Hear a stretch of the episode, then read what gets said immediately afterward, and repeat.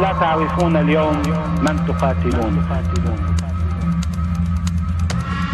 أما حزب الله لا يمكن أن يكون في جبهة فيها أمريكا أو فيها إسرائيل أو فيها نابشو قبور وشاقوا صدور وقاطعوا رؤوس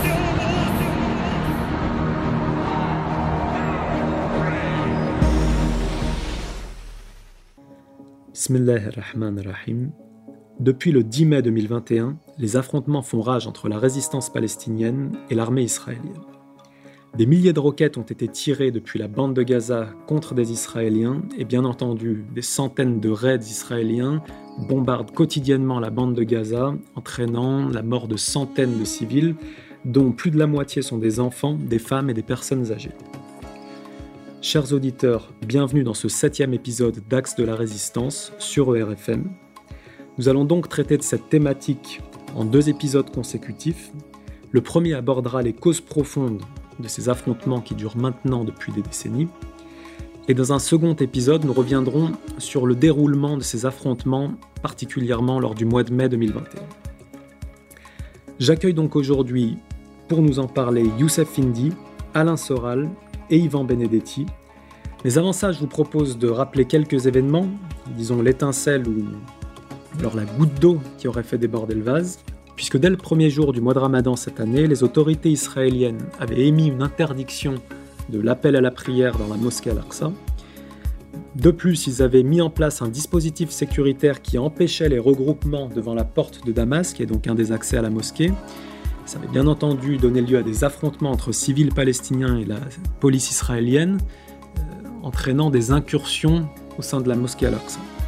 Mais voilà, le 10 mai 2021, Mohamed Ad-Daif, qui est l'équivalent du chef d'état-major euh, de la branche armée du Hamas, émet un communiqué dans lequel il somme le gouvernement israélien de lever le dispositif sécuritaire qui empêchait les regroupements devant la porte de Damas, près de la mosquée Al-Aqsa, il somme également le gouvernement israélien de mettre fin aux violences contre les civils palestiniens et de mettre fin aux incursions policières dans la mosquée Al-Aqsa. Enfin, il somme l'État israélien d'annuler la loi permettant à des juifs d'exproprier et d'expulser euh, les fameux habitants du quartier Al-Sher Jajah. Bien entendu, euh, le gouvernement israélien ne va pas prendre en compte ce communiqué et le soir du 10 mai 2021, une centaine de roquettes partent de Gaza vers les territoires occupés. Une partie d'entre elles tombe sur Jérusalem. Et donc les membres, les députés de la Knesset sont évacués en urgence. À partir de là, l'aviation israélienne va mener des raids contre la bande de Gaza. C'est là le début de la guerre. Alors voilà pour les causes, disons, conjoncturelles et de surface. Euh, maintenant, pour parler des causes plus profondes et de longue durée, j'accueille Youssef Indi. Salam alaikum, Youssef. Alaikum salam, euh, Aïssa. Merci pour l'invitation. Merci à toi d'avoir accepté. Alors, nos auditeurs le savent, tu es un spécialiste des religions. Euh, tu as également beaucoup travaillé sur l'idéologie euh, édifiée et promue par les autorités israéliennes. comment analyserais-tu ces récents événements, cette succession d'épisodes de violence, avec les objectifs de longue durée euh, de l'armée israélienne, qu'il s'agisse de la mosquée Al-Aqsa, de Jérusalem ou plus globalement de la Palestine? D'accord. Alors, ce qu'il faut, euh, enfin, faut revenir, il faudrait euh, retourner loin en arrière, mais je vais rester sur la période contemporaine pour que les gens sachent, enfin, puissent avoir une continuité historique facile à suivre. Jusqu'en jusqu'en 1967, disons que l'État d'Israël euh, était euh, sur une ligne euh, athéiste, donc c'était sur le, modèle de, du, du sionisme politique athéiste de type, de type herzélien. simplement l'idée de rapatrier le peuple juif en Terre Sainte, lui offrir un foyer, comme son nom l'indique au départ, un foyer national juif pour le protéger euh, des pogroms, etc. moi, mon travail, euh, mon premier ouvrage, par en 2015, Occident Islam, tome 1, sur ces genèses messianiques du sionisme, j'ai mis en évidence, j'ai démontré que euh, le projet sioniste, à l'origine, l'origine, son, son marqué était religieux. il a pris une apparence matérialiste, athéiste, socialiste à la fin du 19e siècle et durant sa construction au XXe siècle. Mais en 1967, il y a eu véritablement un tournant euh, durant la fin de la guerre des, Six Jours, avec euh, la, conquête de la ville par Tsahal. Et à, ce moment-là, il y a eu une véritable poussée de fièvre euh, messianique avec des rabbins, comme par exemple Shlomo Goren, qui était partisan de la destruction de la mosquée d'Al-Aqsa afin de euh, restaurer, euh, reconstruire le troisième temple. Et euh, beaucoup d'observateurs ont été surpris de, voir qu'à partir de 67, il y a eu véritablement ce tournant et une conversion massive à l'échelle internationale des rabbins au sionisme religieux, sachant qu'avant cette période-là, la majorité des rabbins à travers le monde étaient antisionistes, parce que euh, du point de vue du judaïsme talmudique, je dis bien judaïsme talmudique et non pas le judaïsme kabbalistique messianique, il fallait attendre le retour, euh, enfin plutôt pas le retour, l'arrivée du Mashiach, le Messie des Juifs, pour euh, un rapatrier le peuple juif en Terre Sainte et deux reconstruire le troisième temple.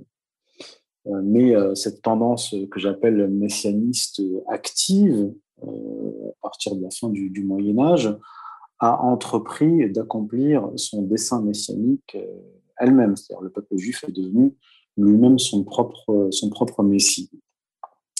Et, et, à partir de là, à partir de, 1967, la, tendance religieuse messianiste en, Israël a commencé à prendre le pas sur le sionisme laïque. Euh, d'abord euh, sur le plan euh, politique, parce que par exemple Netanyahou, une partie du, du Likoud et de, de, ses alliés sont de véritables religieux messianistes qui ont à la bouche quasiment que des références bibliques, livre de Josué, livre d'Esther, etc. Et ainsi que, ainsi que dans l'armée.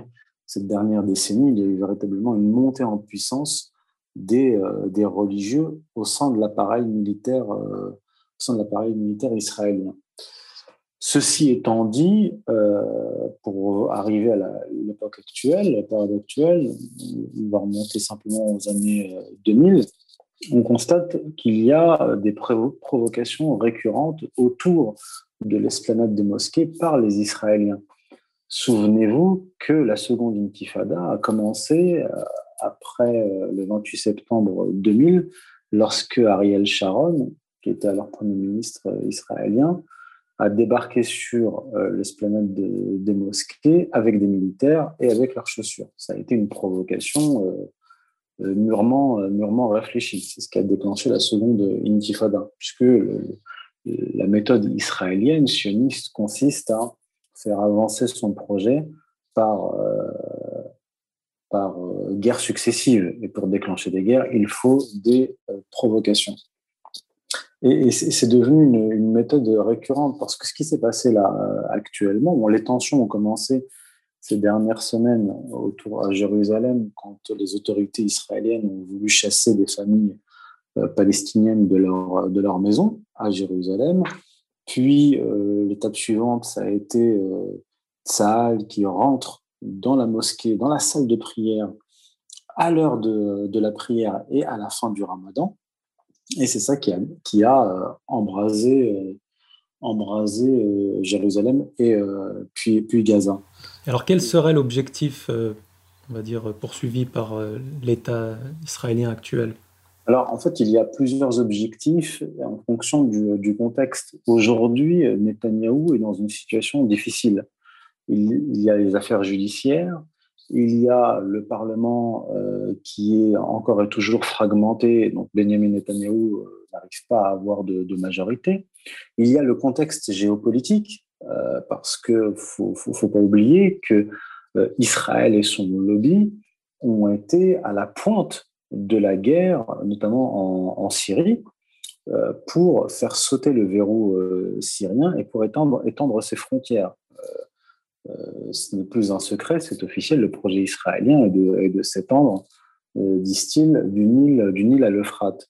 Or, la guerre contre la Syrie, de même que les guerres successives contre le Liban, ont été, ont été des échecs.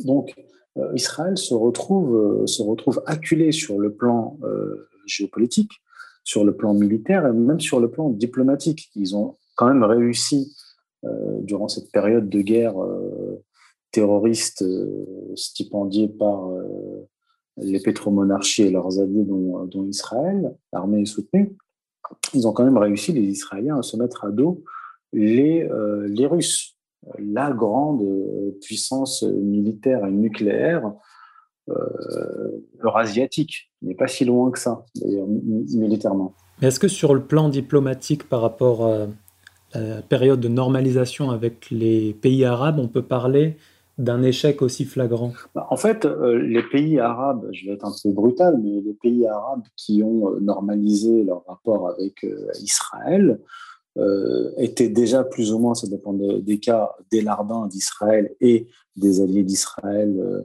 en Occident, et entretenaient déjà de très bons rapports avec Israël bien avant la normalisation euh, officielle. En réalité, pas grand-chose a changé. Par contre, ce qui a changé sur le terrain, c'est euh, l'armée iranienne qui est euh, à la frontière, on peut appeler ça une frontière israélienne dans le Golan, elle est en, Syrie. Le Hezbollah est, est, plus puissant que jamais puisque d'une certaine façon, il a la, guerre en Syrie lui a permis de se déployer et d'accumuler d'accumuler de l'expérience.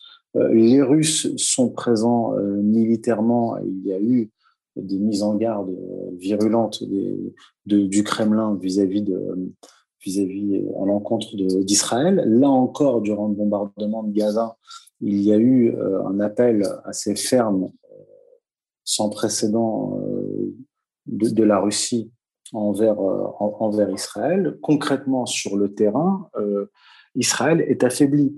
Et les provocations israéliennes sont un moyen, du point de vue des, sionistes, de, sortir de cette, de cette situation. D'une certaine façon, ils ont tout, intérêt à embraser la, région et à entraîner leurs alliés dans une guerre. Et je pense même que les États-Unis en ce moment ne sont pas très chauds pour, pour cela. Et c'est comme ça en réalité que fonctionnent les Israéliens et que le projet sioniste avance. Il avance par la guerre et surtout, il avance par des guerres qui entraînent, du moins qui, tentent d'entraîner euh, ses alliés euh, dans, dans, ces conflits pour faire accomplir son propre, son propre agenda. La question que je me posais par rapport à ce que tu étais en train de dire, euh, c'est on a vu actuellement que des brigades irakiennes qui sont liées aux gardiens de la révolution islamique d'Iran, donc notamment ce qu'on appelle le Hajj Sharbi, toute la résistance populaire contre Daesh. Toutes ces milices, ou la plupart d'entre elles, ont émis des communiqués dans lesquels ils ont dit qu'ils allaient euh, rejoindre la résistance euh, palestinienne et aider la Palestine à libérer Jérusalem. Est-ce que finalement, cette étape est vraiment à l'avantage d'Israël Est-ce que ça ne serait pas le coup de trop? Alors, c'est ce qui alors, il y a plusieurs niveaux en fait, de, lecture. Euh, de toute façon, euh, du point de vue de la population israélienne, euh, les guerres ne sont absolument pas euh, bénéfiques. Dès, le départ de la création du foyer national juif, il était question pour les sionistes non pas de faire venir des élites. Vous avez bien remarqué que Bernard-Henri Lévy et Jacques Attali vivent en Israël. Il s'agissait de faire venir de la chair à canon, d'abord des séfarades, puis d'autres, pour euh, alimenter démographiquement la Palestine occupée et euh, utiliser euh, les Israéliens, parce que c'est une société qui est militarisée, comme, comme de la chair à canon pour un projet en réalité qui ne sert ni les juifs de base, ni les juifs euh, israéliens euh, ni la diaspora euh, juive à l'échelle internationale, mais comme je le dis et le répète et l'écris depuis maintenant des années, il s'agit d'un projet messianique, d'un projet religieux, et qui implique le sacrifice d'une partie des juifs. En fait, il faut bien garder à l'esprit que du point de vue des élites juives, il n'a jamais été problématique pour eux de sacrifier une partie des, juifs pour faire advenir le Mashiach et la domination universelle telle, qu'inscrite dans la Bible. Maintenant, par rapport aux, milices, aux milices irakiennes, le problème c'est que Israël, quand le, le lobby pro-israélien a poussé les États-Unis à détruire l'Irak de Saddam Hussein, euh, et qu'ils ont ensuite poussé euh, les puissances occidentales à, à, attaquer par proxy, par terroristes interposés, euh, la Syrie, ils ne s'imaginaient pas, ce n'était pas dans leur plan, de voir un, arc euh, iranien se dessiner euh, de Téhéran jusqu'à Beyrouth. C'était pas le projet initial, mais c'est devenu la situation à laquelle fait face aujourd'hui Israël. Et et à partir de cette situation, il faut toujours se mettre du, point de vue des, Israéliens, c'est-à-dire euh, de Netanyahou, mais des fanatiques qui, euh, qui l'entourent, que ce soit dans la classe politique ou euh, dans l'armée, quoique l'armée est toujours dirigée par l'état-major, etc. Israéliens sont des gens assez pragmatiques et qui même ont, ont déclaré à plusieurs reprises qu'ils ne voulaient pas de, de guerre contre, contre l'Iran. Donc en fait, ceux, ceux, qui veulent, ceux qui veulent entraîner la société israélienne dans des guerres successives ne sont pas des gens qui sont rationnels. Ce sont des, certes des hommes politiques qui ont des intérêts particuliers, mais qui ont aussi une vision religieuse et, une vision religieuse et des objectifs euh, religieux et messianiques. Et si, si atteindre ces objectifs passe par euh, la mort d'une partie de la population israélienne, ils iront. Là-dessus, il n'y a aucun problème. Maintenant, du point de vue des dirigeants israéliens, même de Netanyahou, c'est comment, à partir de cette situation actuelle de, de contention, parce que c'est un retour de flamme, hein, de contention euh, de l'entité sioniste, comment faire pour se sortir de cette situation et redémarrer le projet euh, sioniste? La seule solution, c'est la guerre, d'où les provocations successives. Mais effectivement, il y a euh, la dimension personnelle propre à Netanyahou, qui a besoin lui aussi de guerre et, euh, et d'ennemis, euh, d'ennemis extérieurs pour qu'on oublie ses affaires, euh, ses casseroles et aussi son affaiblissement, son affaiblissement politique, parce qu'il est sur un, un siège éjectable en ce moment. Très bien, et ben merci à toi Youssef pour ces éclairages. Je t'en prie, merci à toi. Je te dis à très bientôt si Dieu veut. Très bientôt, Inch'Allah, avec plaisir.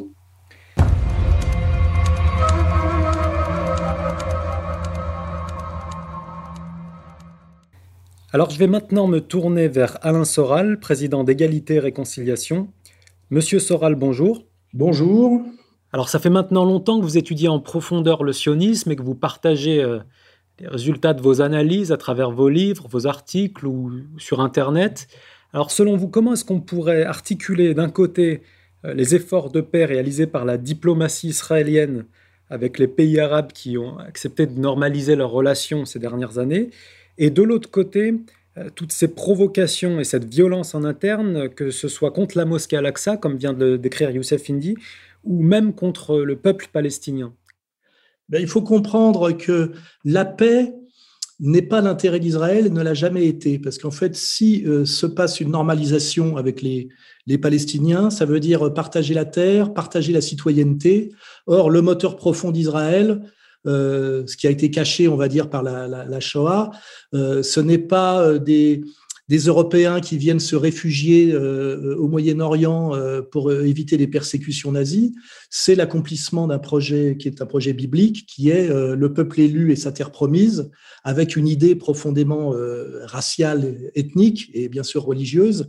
Ce qui veut dire que chaque fois que euh, des citoyens israéliens euh, euh, vont vers la paix avec les Palestiniens parce que c'est un problème de, de vie quotidienne, hein, forcément. Les élites, on va dire israéliennes, qui d'ailleurs souvent ne sont pas en Israël, comprennent le danger pour Israël hein, et que à ce moment-là euh, s'arrangent pour faire capoter Rappelons-nous de, de, de, l'assassinat de Rabin hein, euh, et de comment on finit les accords d'Oslo.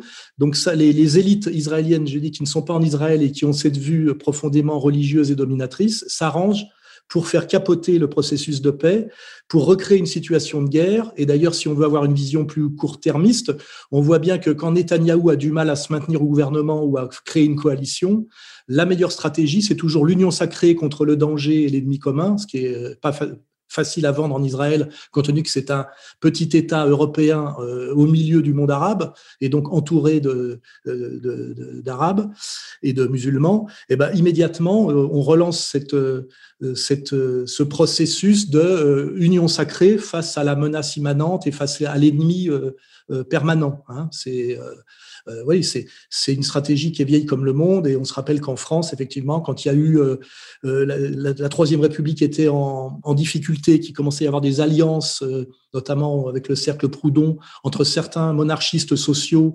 et, certains, on va dire, syndicalistes sur une ligne Proudhon-Sorel, et eh ben que la, revanche contre le Bosch et la, nécessité de l'union sacrée contre contre l'Allemagne s'est réactivée très violemment et ça a été solutionné d'ailleurs cette par la Première Guerre mondiale. Donc il y a des constantes hein, qu'on retrouve un peu partout, mais qu'on retrouve euh, euh, notamment et encore plus euh, en Israël. Mais alors cette constante stratégique des élites israéliennes, finalement, si je comprends bien, ne répond ni aux critères de la logique si on cherche la vérité, ni aux exigences de l'éthique si on cherche à faire le bien, mais elle a au minimum pour elle d'être convaincante, elle a une force de persuasion, puisque beaucoup de gens tombent dans le panneau, on va dire.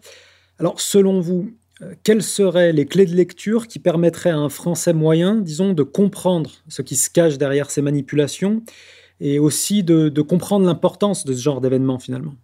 Bah, euh, la vision qu'ont les Français qui, ne se sont pas obligés de se passionner pour ce sujet, je comprends parce que pour eux c'est loin, c'est loin géographiquement et c'est loin culturellement, et pourtant c'est très très près en réalité quand on comprend la géopolitique mondiale. On est très impliqué là-dedans, même si ça se voit pas immédiatement. Et malheureusement, notamment aujourd'hui l'influence d'un Zemmour euh, omniprésent dans les médias, nous font croire qu'il y a que deux camps, c'est-à-dire qu'il y aurait d'un côté le monde musulman qui serait uni contre euh, Israël, le petit Israël fragile et qu'il faudrait euh, et qui représenterait d'ailleurs la civilisation occidentale et qu'il faudrait aller soutenir.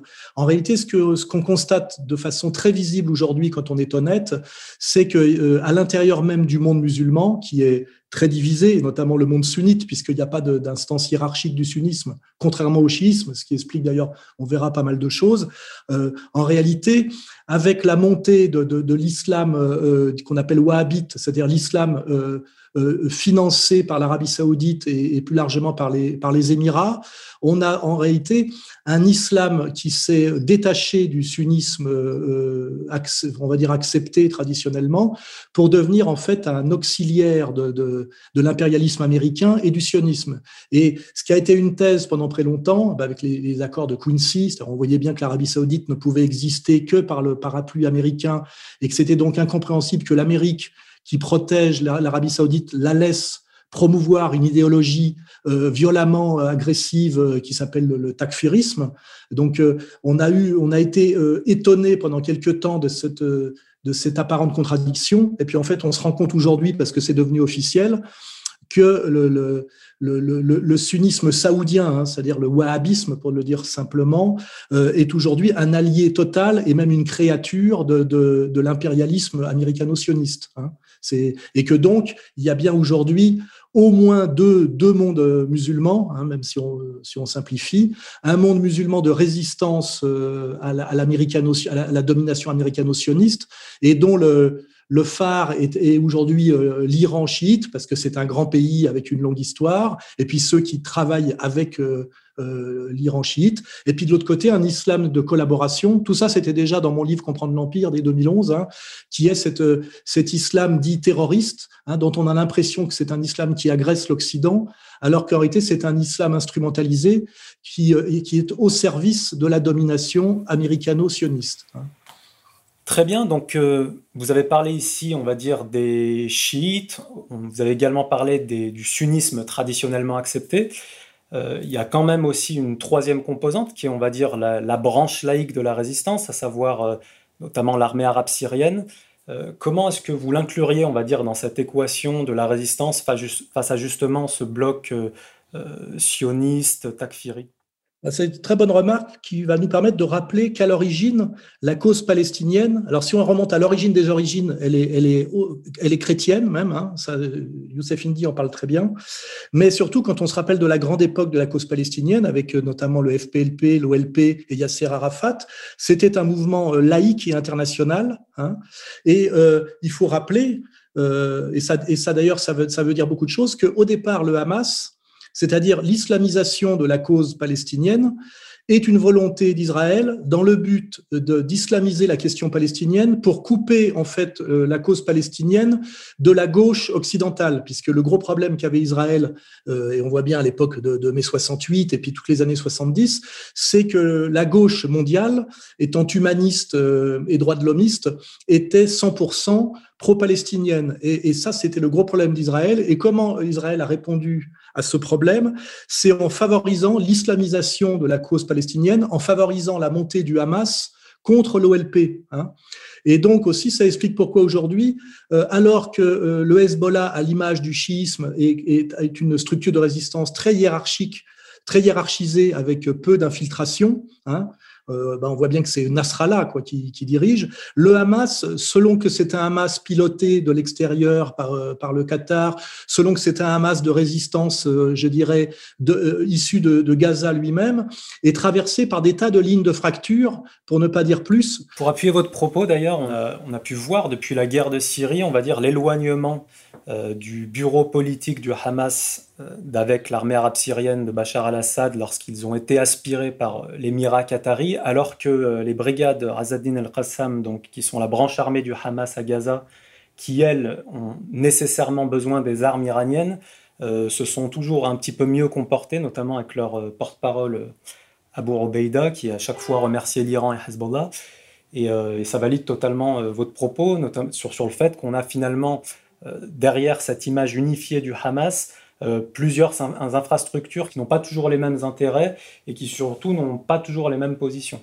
Oui, et puis euh, un paramètre qu'on exclut dans cette longue histoire de la résistance palestinienne, c'est aussi le rôle de ce qu'on appelle le nationalisme arabe. Hein. N'oublions pas que Nasser c'est du nationalisme arabe. Euh, euh, la Syrie, et puis même on a oublié l'Irak qui a été détruit depuis pour d'ailleurs cette raison-là, hein, c'est-à-dire le bassisme, c'était des mouvements qui soutenaient la Palestine et qui étaient laïques. Hein, euh, profondément. Et c'est vrai qu'aujourd'hui, euh, avec, l'affaissement, l'effondrement de l'Égypte, la destruction de l'Irak, on a tout ce pan, je dirais, de, cause palestinienne laïque qui est euh, mise sous le boisseau, qui, a été qui s'est effondré au profit de la, on va dire, de sa lecture strictement religieuse. Le seul effectivement point de, enfin de point qu'on peut faire remarquer, c'est le soutien euh, à la Palestine par le régime syrien, qui, je rappelle, est un, est un régime laïque, même si c'est un, un, régime laïque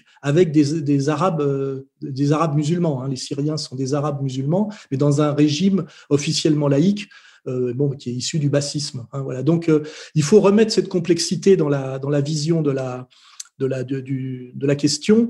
Et malheureusement, avec des Bernard-Henri Lévy, avec des Zemmour, qui là-dessus sont main dans la main, hein, euh, on a une vision simplifiée qui veut réduire euh, la question palestinienne à une lutte de l'islam radical et donc euh, terroriste contre le monde libre occidental laïque, alors qu'en réalité, c'est infiniment plus complexe que ça. Et même quand on regarde de plus près, ça, je dirais même que ça s'inverse puisqu'on se rend compte que les plus fanatiques religieux sont en fait, euh, les, on va dire, les sionistes et les chrétiens sionistes, puisque c'est même comme ça qu'ils s'appellent, et que peut-être les plus humanistes sont ceux qui sont du côté de la Palestine. C'est d'ailleurs mon cas. Si moi je suis pro-palestinien, c'est parce que c'est par humanisme, parce que je vois d'un côté euh, des gens surarmés par euh, une puissance impériale qui est l'Amérique, massacrer des femmes et des enfants, dont qu'on essaye de chasser de leur territoire historique. Hein. Je rappelle que quand même, pour pour contrer toute le mensonge dominant, que Israël est un État historique, hystériquement et historiquement terroriste, et que les terroristes, ce sont les Israéliens, hein, et que les Palestiniens sont les résistants. Hein. Ils résistent à un processus de terreur. Bien, bah écoutez, je crois que là, c'est très clair. Je vous remercie, Monsieur Soral, pour vos éclairages. J'espère vous avoir bientôt dans cette émission d'Axe de la Résistance euh, pour une nouvelle intervention, si Dieu le veut. N'hésitez pas à faire appel à moi. Merci à vous.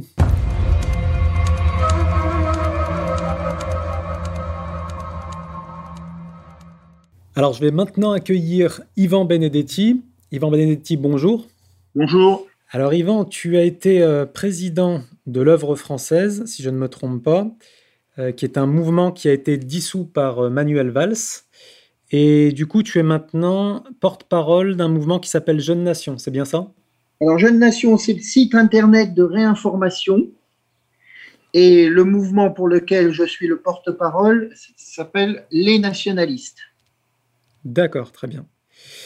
Euh, le dernier bilan de cette agression euh, sur le plan humain, c'est 192 martyrs, dont 58 enfants, 58 enfants, 1235 blessés.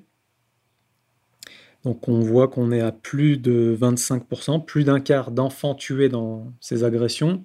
Tu parlais de, l'appui, en tout cas du rôle que pouvaient jouer euh, certains milieux sionistes, notamment en Europe ou aux États-Unis, dans euh, l'appui et le fait que euh, ça permette une sorte d'immunité à cette entité sioniste. finalement, en quoi ça concerne la France, cette, cette question israélo-palestinienne Alors, j'ai vu de nombreuses euh, publications là, euh, chez certains amis euh, et mouvements du camp national, nous, nous, disant que nous étions étrangers à ce conflit, que ça ne nous concerne pas. C'est faire preuve d'une grande, grande erreur politique que de croire que ce conflit, nous sommes étrangers à ce conflit. Et pour plusieurs raisons. Bon, la première, il y a nous en avons parlé, euh, un positionnement de simple justice. On ne peut pas accepter comme ça qu'un peuple soit martyrisé, que des enfants, des, femmes, des enfants soient euh, régulièrement assassinés, que des, euh, maisons soient détruites pour appliquer le plan de colonisation du gouvernement israélien qui a besoin, je parle de Netanyahou, qui, est menacé de condamnation et de procès chez lui, donc il a besoin de, l'alliance de l'extrême droite euh, euh, israélienne et des colons. Hein. Euh, donc c'est déjà un, positionnement de simple justice, de défense de, la justice et des opprimés. Ça c'est la première chose. On ne peut pas dire détourner les yeux et dire ça ne nous concerne pas.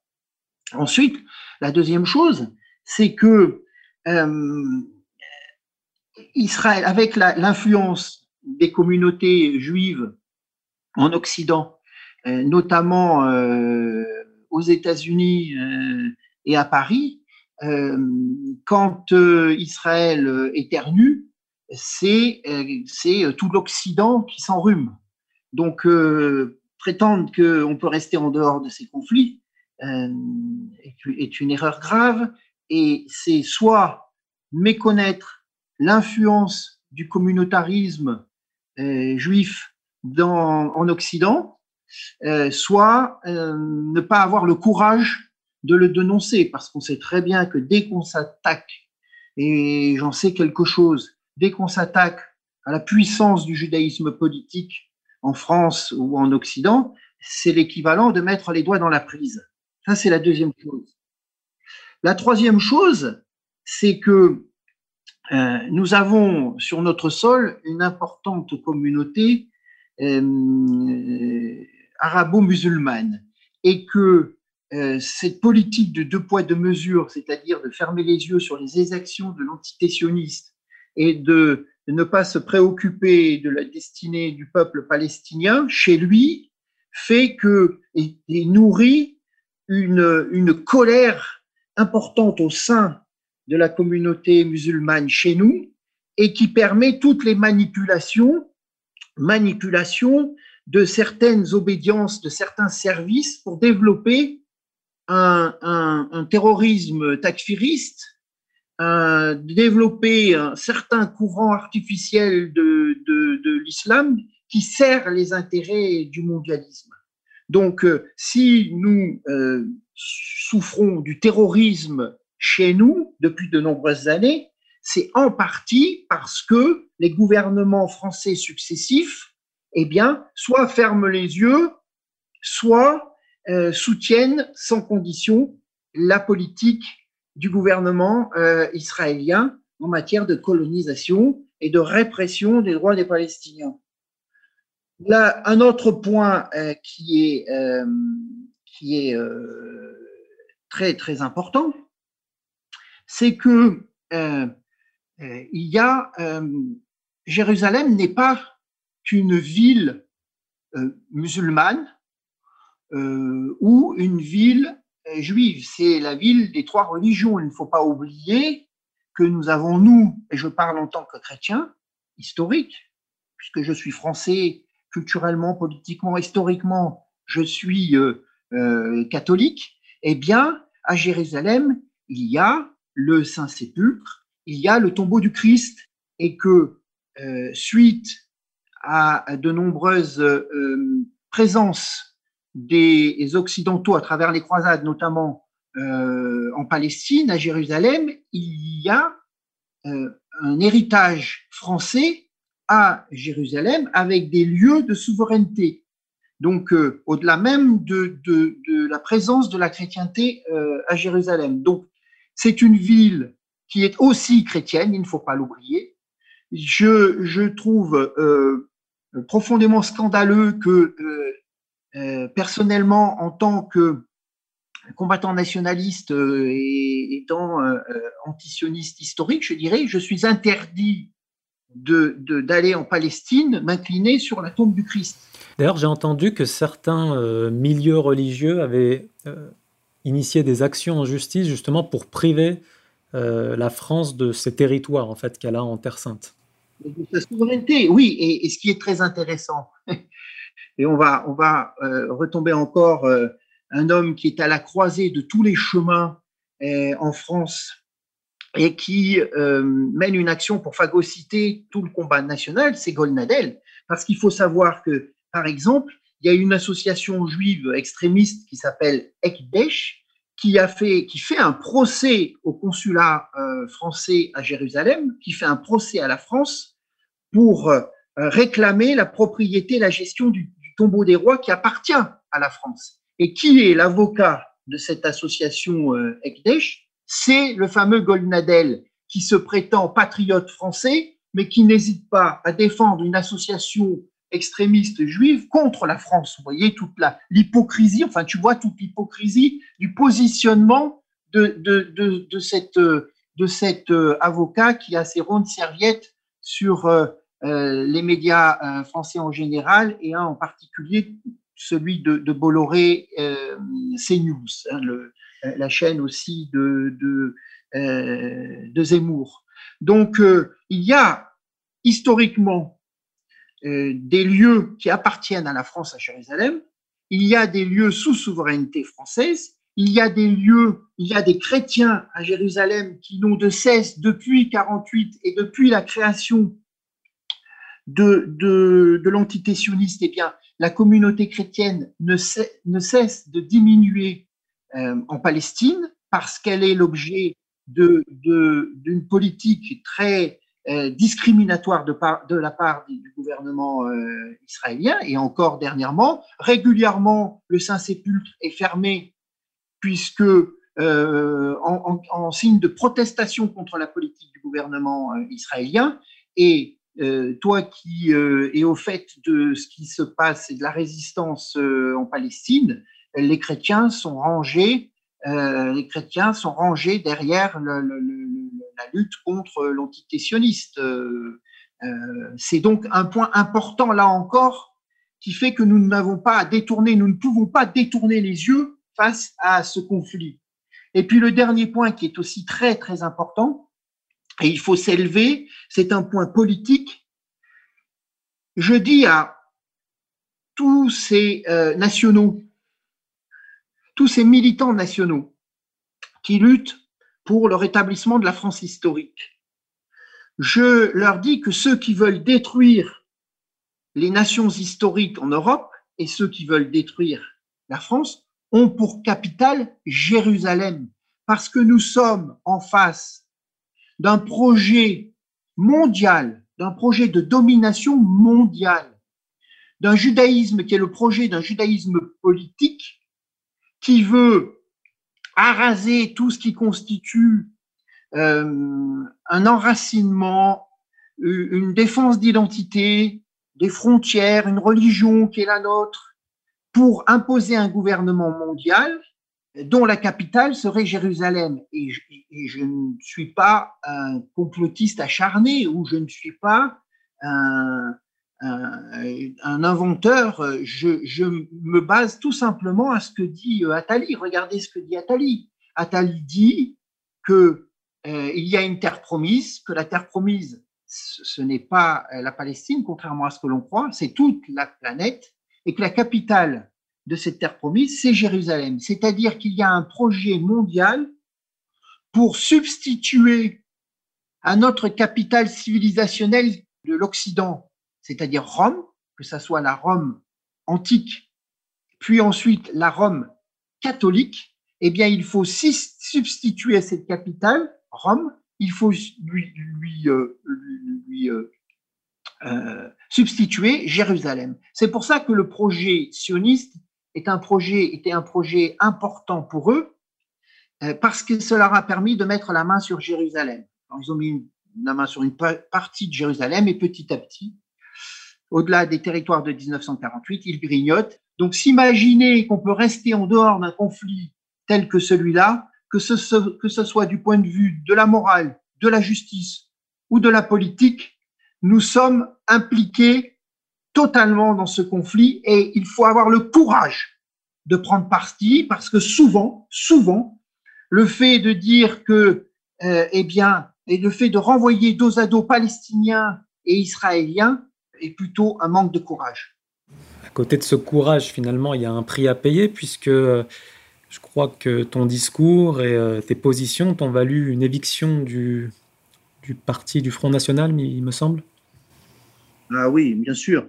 Euh, tant que Jean-Marie Le Pen était à la direction du Front National, il maintenait une politique euh, équilibrée en la matière. dès que la Le Pen a accédé à la présidence, nous avons été exclus, tout à la fois parce que nous ne sommes pas des judéophiles, c'est le moins que nous, le moins que nous puissions dire, et qu'on s'était euh, opposé à cette politique qu'elle a appelée politique de dédiabolisation. Et on sait très bien où cette politique de dédiabolisation va la mener. Cette politique de dédiabolisation l'amènera rue de la Victoire à la synagogue de la grande synagogue de Paris, euh, où elle fera allégeance. Alors, est-ce que ce sera avant la présidentielle ou après? On ne va pas faire de la politique fiction, mais je peux vous dire c'est la logique de, ce reniement du Front National en Rassemblement National, c'est que ce reniement euh, se termine ou commence pour eux à, la grande synagogue de la Victoire à Paris. Comment est-ce qu'on peut concilier ça avec le fait que finalement sur des dossiers comme la Syrie ou sur le nucléaire iranien, c'est un parti qui est quand même globalement euh, plus réaliste et plus éthique que le Parti socialiste, l'UMP, etc., le reste de la composante politique française. Comment est-ce que tu expliques ça? Je pense que c'est l'influence positive de, des, amis, euh, des amis de la Russie au sein du Front National. Il y a quelques amis de, qualité euh, qui défendent l'alliance avec euh, la Russie et qui fait que euh, certains au Front National sont alignés sur des positions, euh, les positions russes au Moyen-Orient, euh, les positions de Poutine, c'est-à-dire la défense d'un pouvoir souverain, le pouvoir souverain de Bachar el-Assad en Syrie, notamment. Donc, c'est cette influence-là qui est positive. Mais en matière de, de positionnement par rapport à l'entité sioniste par rapport à Israël. Il n'y a aucune ambiguïté, puisque, rappelle-toi, je, parlais de cette euh, marche du retour, qui était terrible, de voir ces, manifestants euh, euh, désarmés, pacifistes, se faire tirer comme des lapins, et après on s'étonne aujourd'hui que à Gaza, eh bien, ils aient préféré utiliser les roquettes et les missiles plutôt que, que les manifestations pacifiques. Ils ont assez donné hein, en 2010, 18, 2019. Mais souvenez-vous, souviens-toi de la position de Marine Le Pen sur cette marche du retour. Elle disait qu'Israël avait le droit de défendre ses frontières contre l'invasion de migrants. C'était une position. Elle comparait la lutte contre l'immigration en France et en Europe à celle que menait Israël prétendument contre euh, une invasion de Gaza, alors que, alors que rappelons les choses, c'est simplement une marche du retour, c'est-à-dire que ce sont des Palestiniens qui ont été déracinés, qui ont été après ce qu'on a appelé la, ce qui s'appelle la Nakba, hein, la, grande catastrophe de, des euh, euh, centaines de milliers de Palestiniens qui ont été chassés de chez eux et qu'on a retrouvés au Liban, en Jordanie, ce qui a tout déstabilisé tout le Moyen-Orient d'ailleurs, hein, et qu'on retrouve à Gaza. Donc, euh, d'une marche de Palestiniens qui ne demandent qu'à retrouver, recouvrer leur terre, la terre de leur père, euh, d'ailleurs, ils retrouveront pas leur, cimetière puisque les Israéliens ont rasé, rasé les cimetières aussi, il faut le savoir. Hein. Ils ont détruit le cadastre, il faut savoir aussi